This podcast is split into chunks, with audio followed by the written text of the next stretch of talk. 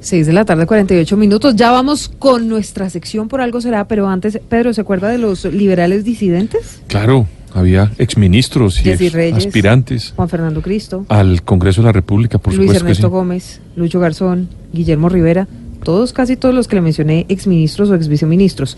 Pues fíjese que lanzaron un nuevo partido, como se fueron, se pusieron furiosos con el, el expresidente César Gaviria por todo lo que pasó en las eh, elecciones, y el nuevo partido se llama En Marcha.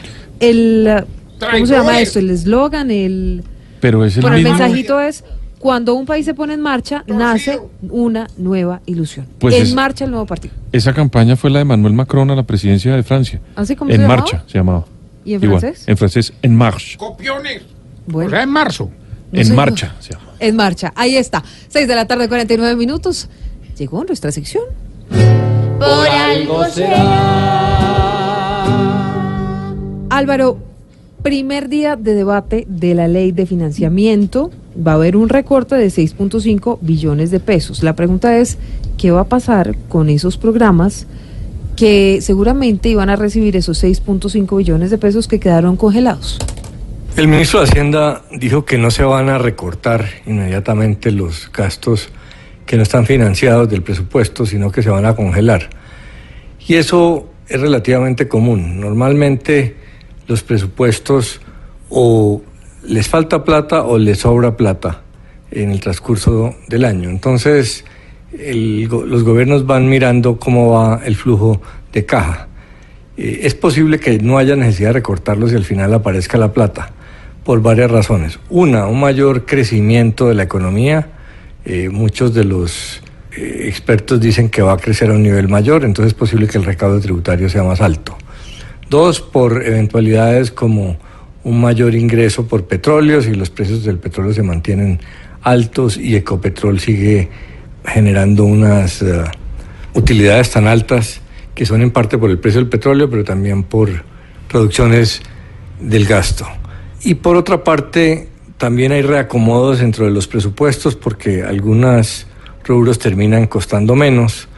Y en el último caso, los gobiernos pueden hacer lo que ya hizo este gobierno eh, con una parte del presupuesto, que es refinanciar deuda, quitar del rubro de pago de deuda una parte, alargando el pago de esa deuda a través de bonos o, o renegociaciones con acreedores. Entonces, ahí hay un margen de, de flexibilidad. Por esa razón yo dije desde el primer día que se presentó la reforma, pretender 14 billones es exorbitante. Ninguna reforma tributaria ha conseguido tanto. Eh, las reformas han llegado a 5, 6, 7 y por ahí seguramente va a estar lo que se consiga. Pero a los ministros de Hacienda les gusta poner unas cifras más altas para asegurar que recobran. Además el efecto político eh, de un hueco grande le servía al gobierno como justificación, porque mucha gente decía, ¿por qué reforma tributaria si los precios del petróleo eh, se recuperaron y la economía está creciendo más? Pero pues siempre políticamente sirve decir que es que me dejaron un hueco eh, muy grande, yo tengo que hacer un esfuerzo para salvar los gastos sociales. Entonces al final el hueco va a terminar siendo alrededor de 7 y muy seguramente esa plata va a aparecer a menos que haya una caída grande de los precios del petróleo o una desaceleración grande de la economía que por ahora no se prevé. Y si don Alvarito lo dice, por, algo será. Iván Duque hace más de 100 días hasta gobernar mandó congelar. Ya no hay plata ni pa' mermelada que en este lugar es el gran manjar. Congelar hoy todos esos gastos puedes ayudar a hacernos clavar.